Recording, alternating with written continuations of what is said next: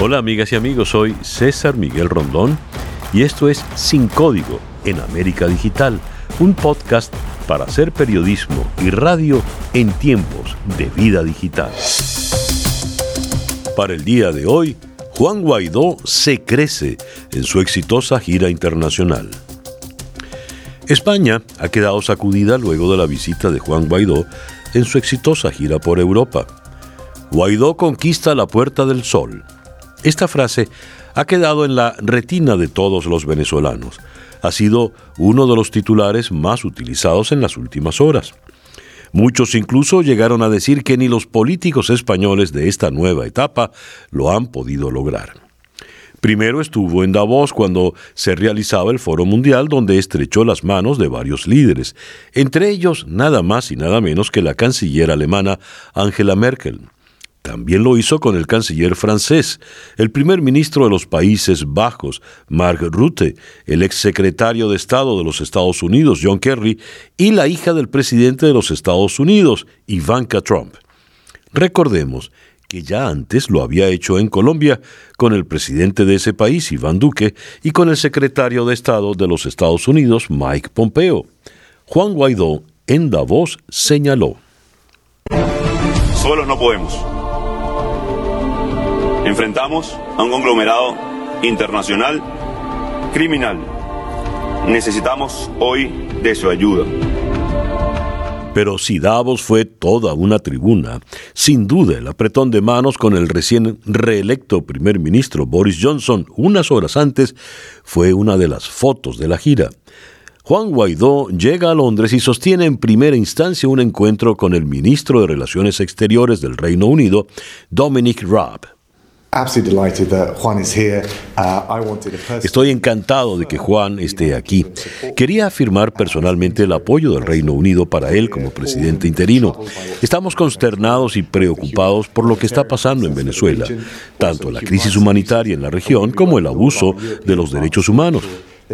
Y estaremos trabajando con todos nuestros socios europeos para asegurarnos que haya una estricta rendición de cuentas por ellos. Pero lo que más queremos ver es una transición pacífica y democrática, y espero hablar con Juan sobre estos planes y apoyarlo de la mejor manera que podamos.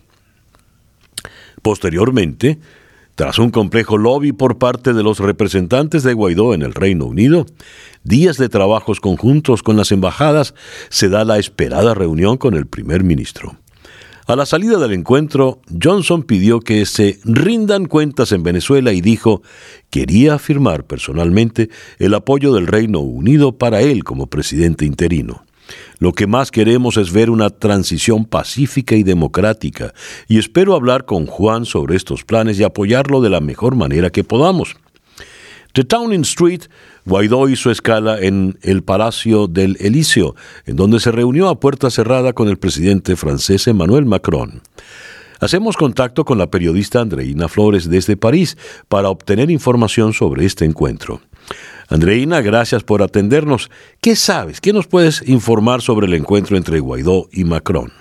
Bueno, en realidad eh, no se conocen muchos detalles eh, concretos, digamos, de esas acciones que, que, son necesarias, digamos, ¿no? En, Venezuela.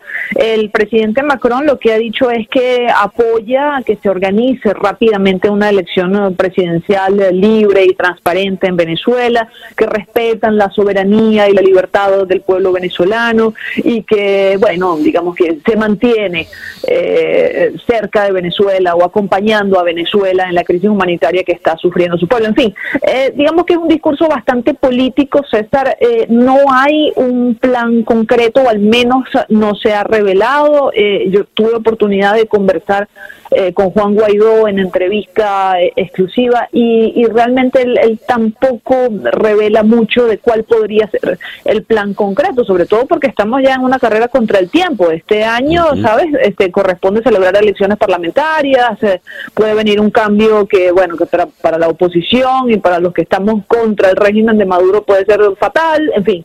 Eh, pero de la parte de eh, los países europeos, más allá de la, de la buena imagen, hay que decirlo, de la foto, estrechando la mano de Emmanuel Macron, estrechando la mano de Boris Johnson, estrechando la mano de Joseph Borrell, el jefe de la diplomacia europea, pues no hay realmente un plan. Eh, nosotros estamos pues a, la espera, digamos, de, ver si quizás se podrían anunciarse nuevas sanciones, que yo creo que son las, las medidas, digamos, más eh, atrevidas que podría tomar la Unión Europea, pero más allá de eso yo no esperaría mucho, César. Gracias, Andreina. La periodista Andreina Flores desde París. Pero volvamos a Madrid, donde cerraba su gira europea Juan Guaidó. A su llegada fue recibido en la Casa de las Américas por la ministra de Asuntos Exteriores, Arancha González Laya, quien reiteró en declaraciones a los medios que la postura española respecto a Venezuela es la de favorecer que en ese país, en Venezuela, se celebren unas elecciones libres, transparentes y democráticas. Luego Juan Guaidó se reunió con el presidente del Partido Popular Español, Pablo Casado, y también con el secretario del área de Relaciones Internacionales de la Ejecutiva Socialista, Héctor Gómez. El gran ausente, el presidente de España, Pedro Sánchez, quien no lo recibió. Pero no contento con la airada reacción entre los españoles y los opositores al gobierno en dupla de Sánchez y Pablo Iglesias, todavía faltaba lo peor. Para completar el dual escenario en España, el ambiente se enrareció aún más cuando un diario digital publicó que uno de los hombres más cercanos a Sánchez, José Luis Ábalos, actual ministro de Transportes, Movilidad y Agenda Urbana, se había reunido en secreto en Madrid con la número dos del régimen de Maduro, Delcy Rodríguez, quien, debido a las sanciones, tiene prohibido viajar a la Unión Europea. La polémica que se ha desatado en España por la gravedad de este encuentro es de pronóstico. Pablo Casado, presidente del Partido Popular, señaló.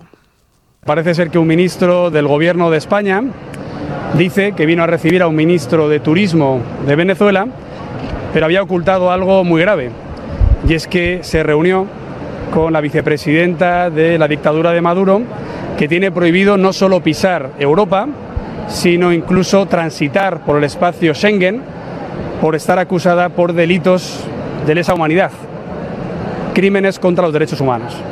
Esto es de una gravedad extrema y también lo es que el ministro haya mentido. Eh, los españoles no merecen un gobierno que les mienta todo el tiempo. Ya hemos visto como Pedro Sánchez lo hizo en campaña electoral. Pero lo que no puede ser es que algo que ahora mismo está preocupando a nuestros socios comunitarios y por supuesto a la oposición democrática venezolana se oculte y si esto se acaba demostrando, creo que el señor Ábalos no puede seguir un día más al frente del Ministerio. La imagen internacional de España, el cumplimiento de las resoluciones de la Unión Europea es algo muy importante. También debería serlo el apoyo a aquellas personas que, según el último informe de Naciones Unidas, han sufrido unos crímenes de 7.000 personas, un exilio de más de 2 millones y la miseria más absoluta de más de la mitad de la población venezolana. Esto es muy grave y por eso yo exijo a Pedro Sánchez que dé explicaciones de inmediato a toda España y también a nuestros socios comunitarios de por qué se ha podido cometer tal gravedad en la recepción de la vicepresidenta del gobierno venezolano. Para la oposición española, la actuación del ministro José Luis Ábalos es la gota que colma el vaso y se preguntan, ¿qué hace un ministro del gobierno español reuniéndose a escondidas con una ministra del chavismo? Por su parte, el ministro de Transporte José Luis Ábalos ha dado varias explicaciones donde dice y se contradice. Pues mire, depende de lo que eh, usted entienda por reunión. Yo entiendo por reunión cuando uno se convoca y está debatiendo o intercambiando, aunque sean simplemente puntos de vista. Y en ese sentido le digo que no. Por lo tanto, yo siempre he dicho que no hubo reunión a la pregunta de si hubo reunión. Efectivamente, estaba de tránsito y a instancias del ministro de Turismo me pidió si me importaba que le saludara. En esas circunstancias no sé cómo reacciona cada uno, pero en mi caso la saludé. ¿eh? Y ya está, nada más. Al, margen de recordarle que lamentablemente pues, no podía pisar territorio español. Y así fue. Luego ni hubo reunión ni pisó territorio español. Ábalos amplía sus justificaciones a la falta de atención del gobierno español, manifestando que tanto él como Sánchez han hablado con Guaidó en muchas ocasiones. Nuestro país debe equilibrar más que otros y con Venezuela hemos sido, hemos de ser más exquisitos si queremos una solución pacífica, dijo textualmente. El pase de Delcy Rodríguez por España, violando lo que impiden las sanciones acordadas por la comunidad europea, deja en evidencia al gobierno español. La señora Rodríguez entró al aeropuerto sin sellar su pasaporte. Pasó varias horas en una sala VIP tras su encuentro de hora y media con Ábalos en el interior del avión privado en el cual aterrizó. A pesar de lo que justifica el ministro de Transporte español sobre que Delcy no pisó suelo español porque no cruzó frontera, lo cual es cuestionable, en las sanciones impuestas según la normativa vigente en la Unión Europea se prohíben expresamente estos tránsitos y escalas. Esto dice el artículo 20 del reglamento del Consejo del 13 de noviembre de 2017 relativo a medidas restrictivas debido a la situación en Venezuela. Comillas, se aplicará el presente reglamento a en el territorio de la Unión, incluido su espacio aéreo, y B a bordo de toda aeronave o buque que esté bajo la jurisdicción de un Estado miembro. Fin de la cita.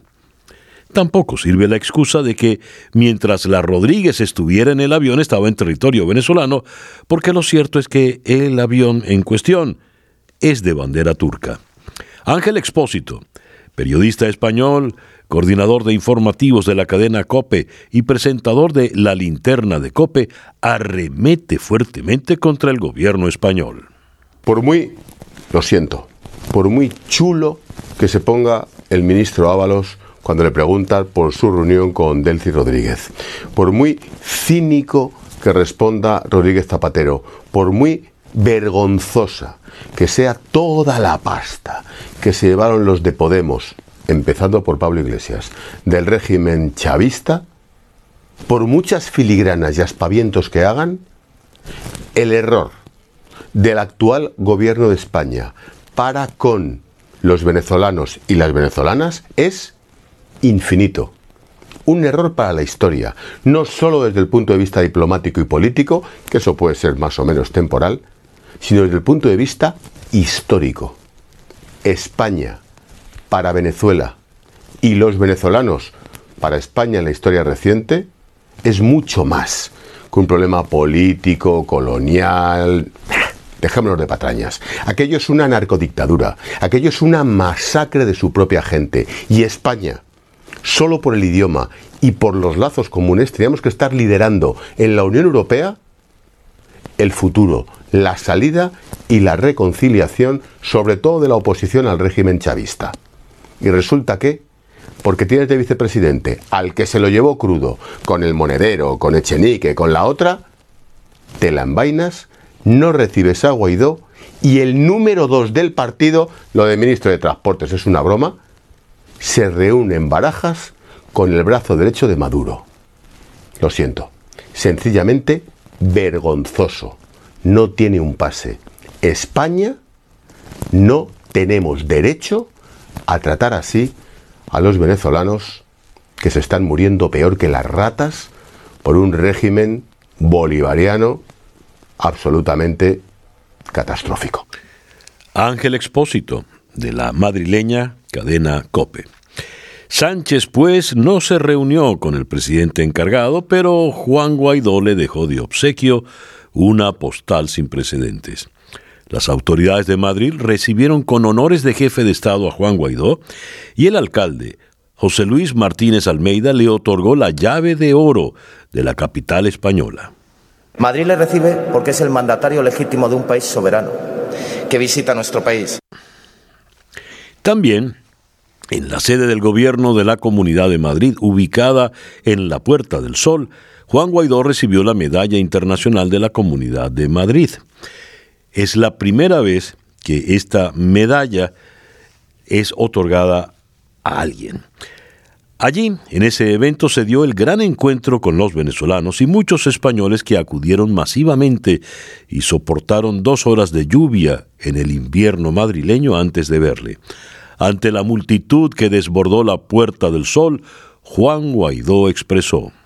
Y que estamos de pie que nos paramos de frente a la injusticia, que nos paramos de frente a la dictadura y que no van a poder con los venezolanos, que no van a poder con la democracia, que no van a poder con la libertad, que vamos a rescatar Venezuela, que vamos a salir adelante, que pronto vamos a estar juntos de nuevo.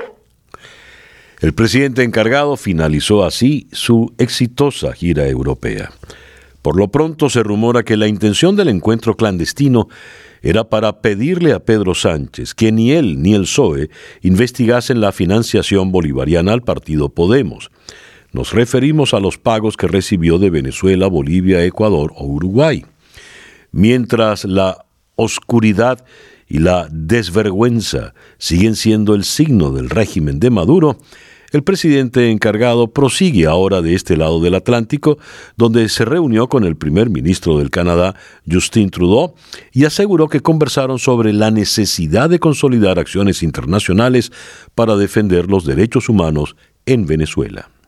Primero agradecer la, la hospitalidad y el determinado compromiso de Canadá con los derechos humanos, con respecto, con, con respecto a la dignidad humana y su lucha clara y firme por la democracia la libertad de Venezuela y, la región.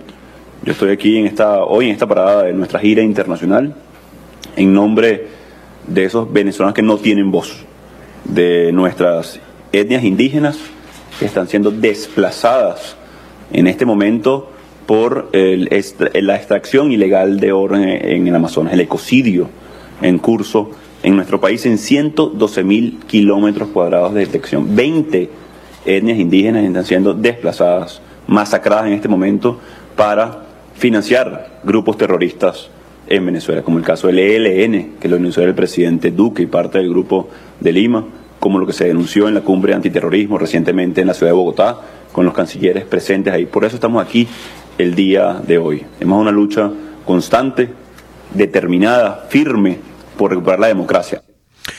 Juan Guaidó en la rueda de prensa que ofreció desde Canadá junto al ministro de Exteriores François-Philippe Champagne. Tras culminar su visita a Canadá es necesario hacer un balance, ahora cuando parece que la gira continúa. ¿Qué se logró con esta gira? ¿Cuál es el impacto? Vamos hasta la ciudad de Caracas para conversar con el estadístico Félix Seijas, eh, director de la encuestadora Delfos. Félix, muy buenos días. Muy buenos días, señor Miguel. Félix, eh, a ver, el tema fundamental es qué ocurre ahora con Juan Guaidó luego de su exitosa gira, independientemente de, lo que vaya a pasar. ¿Qué va a ocurrir eh, ahora en, en Venezuela? Bueno, el tema, el tema Guaidó y esta gira, eh, todo, todo apunta a ser algo positivo. Es la continuación de eh, eh, una especie de pequeño giro que dio la historia luego del 5 de enero, luego de aquella foto de Guaidó tratando de saltar la reja para entrar al Parlamento y la Guardia Nacional impidiéndoselo. Esto mismo impulsó esta gira que seguramente ya estaba en los planes, pero estuviese o no estuviese en los planes, pues esa misma foto, ese mismo hecho hizo que esta gira tuviese su éxito eh, no así garantizado, pero pero la, pero lo, lo impulsó de manera importante. Eh, Guaidó con esto, eh, sin lugar a dudas, está repuntando la confianza que había mermado un poco durante el último cuatrimestre del año pasado, pareciera estarse recuperando eh, si esto se mantiene o no se mantiene, pues va a depender de eh, cómo entra. Eh, primero, que, que regrese. Segundo, la manera en la que regrese. Y tercero, eh, bueno, qué, qué trae. ¿Qué trae? Quiero decir, debe traer un plan, debe traer una hoja de ruta el venezolano terminó el año muy desorientado, no sabiendo dónde estaba exactamente en el camino, hacia dónde se podía seguir en el camino, sentía que todo estaba paralizado, que había retrocedido, pues ahora tiene que presentarse una nueva hoja de ruta eh, que se diferencie de la del 2019, es decir, Guaidó tiene que buscar la manera de diferenciarse del Guaidó 2019. Ese es su principal reto. En un año que el protagonismo va a ser, el protagonista va a ser el, tema electoral y, básicamente, específicamente las parlamentarias. Entonces, el gran reto de la oposición está allí. El gran reto de la oposición está en marcar una hoja de ruta que no llega hasta las parlamentarias, por supuesto, que va mucho más allá pero en el camino tiene que sortear este tema de las parlamentarias, hay que tomar decisiones eh, y, estas, y estas decisiones deben ser tomadas muy rápido, eh, deben ser comunicadas a la población y se debe empezar a trabajar en función de esa decisión que se tome, sea cual sea el eh, peligro de, que el gobierno termine haciéndose de la Asamblea Nacional el último reducto de la oposición y que lo haga ganando algo de legitimidad ante la comunidad internacional existe y eso es lo que tiene que evitarse en este momento.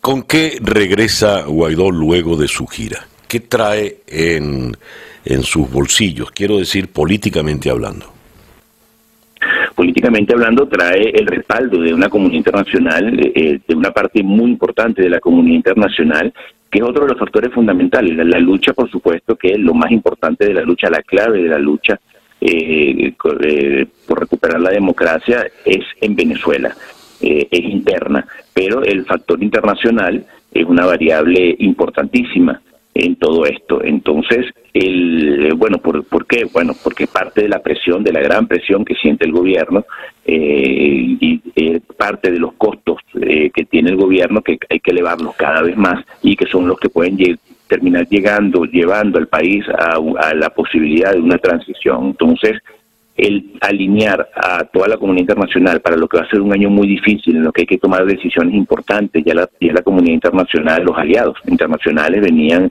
se venía sintiendo por una parte ciertos desgastes eh, con el grupo de Lima y entre Estados Unidos, Europa, también se sentía no una división, pero sí eh, que los criterios hacia donde cada uno empujaba o, los pasos que favorecían pues diferían un poco en, en, algunos puntos importantes. La idea es que de esta gira se venga, bueno, primero con el respaldo evidente a la figura de Guaidó como líder, que internamente eso va a tener un impacto importante, mientras, esa, mientras ese respaldo sea mayor, pues más difícil es eh, los enemigos internos de Guaidó, incluso desde el lado opositor, pues bueno, es mucho más difícil actuar. Igualmente el gobierno le tuvo muchísimo el costo a tocar a Guaidó en este momento. Y aparte, eh, bueno, el lograr alinear eh, a la comunidad internacional hacia esas decisiones importantísimas que hay que tomar en, este año es algo fundamental. Básicamente eso debe ser lo que trae Guaidó eh, del, del, exterior y bueno y todo esto entonces planteará la posible ruta ya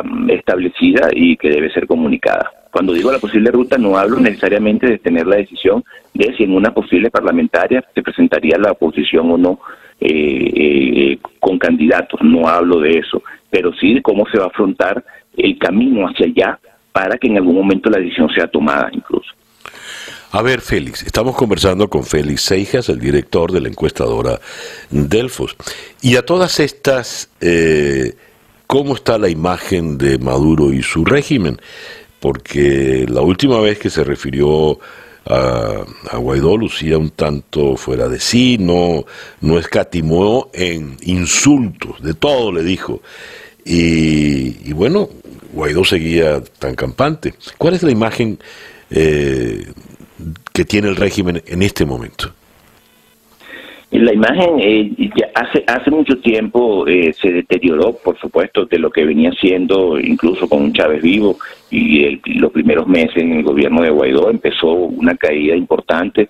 Esto ha llegado a un chavismo duro de alrededor del 15%, es decir, un chavismo que apoya a Maduro y que es estructural. Es muy difícil que esto cambie en el corto plazo. Hay otro porcentaje, eh, otro 10, 12%, que apoya la revolución, tiene serias críticas. Eh, contra Maduro, eh, pero sigue pensando que, eh, bueno, es mejor que la revolución esté aún, aún siendo con Maduro, pero quisiera que esa figura, el líder de la revolución, cambiara. Esto tiene ya un tiempo así, eh, va, sigue disminuyendo, pero a un paso bastante, bastante pequeño. Es decir, podemos decir que ya, ya ese 15% es bastante estructural y el otro 10% se puede mantener allí y puede ser una fuerza electoral, puede ser convocado a votar en algún momento. Lo importante es, si vemos eso suma un 25%, en la cuarta parte del país, es, una, es importantísimo, cualquier solución no los puede ignorar eh, eh, y cualquier solución pasa por incluir a ese 25%. Y también eh, algo importante en estos números, yo, siempre, yo siempre recuerdo que Caldera, cuando, cuando en su último año de, de su segunda presidencia, el apoyo era un 8%. Eh, por supuesto que eh, los números que estamos hablando sobre el chavismo y Maduro en este momento son mucho mayores, pero la diferencia no está en quienes le apoyan, la diferencia está en quienes le adversan. Eh, con Caldera nadie estaba dispuesto a hacer absolutamente nada porque Caldera estuviese un segundo menos en el poder, es decir, no querían que estuviese ahí, querían cambiarlo, pero esperaban que llegara el momento según las reglas. En este momento, ese 75% que adversa a Maduro lo adversa con una fuerza increíble y es capaz incluso de salir a la calle a correr riesgos si, si siente que eso puede llevar en algún momento al cambio. ¿Se ha eh, medido de alguna forma, eh, Félix, el, el, estado de ánimo del venezolano, las expectativas que tiene el venezolano para el futuro inmediato? Sí, el venezolano eh, quiere cambio en su gran mayoría. Incluso esa parte del turismo, ese 10, 11% del que hablaba, también quiere cambio de alguna manera. El 15 que está eh, muy duro con Maduro también quisiera el cambio, ¿no? Solo que no está dispuesto a arriesgar nada porque ese cambio se dé fuera de la revolución. Ahora, el, la mayoría de los venezolanos quiere cambio, la mayoría de los venezolanos incluso eh, todavía eh, eh, continúa el apoyo a Guaidó, pero es un apoyo que internamente buena parte de ellos sienten que quizás no se valora el objetivo, quizás no hay la fuerza para lograrlo. Eh, entonces, si cada vez más ese apoyo durante el último año cerró el año cayendo, eh, no es que la energía se haya desvanecido, la energía está ahí, la presión está ahí, la gana de cambio está ahí, la gana de hacer cosas está ahí, pero eh, la energía empezó lentamente a volver a un estado latente. Esto viene alimentado por una gran confusión que produjo el que el año pasado se volviera nuevamente a ofrecer la posibilidad de un cambio rápido en poco tiempo y no se haya logrado. Entonces, eh, viene, por supuesto, la frustración y al no escuchar cosas, algún plan nuevo, al no escuchar qué fue lo que ocurrió y hacia dónde iríamos ahora, un nuevo planteamiento, pues entonces lo que reina es la confusión, la desorientación. Ya. Félix, te agradezco inmensamente que nos hayas atendido. Siempre a la orden, un gran saludo. Y bien, así hemos llegado al final de nuestro podcast por el día de hoy. Esto es Sin Código en América Digital, un podcast para hacer periodismo y radio en tiempos de vida digital.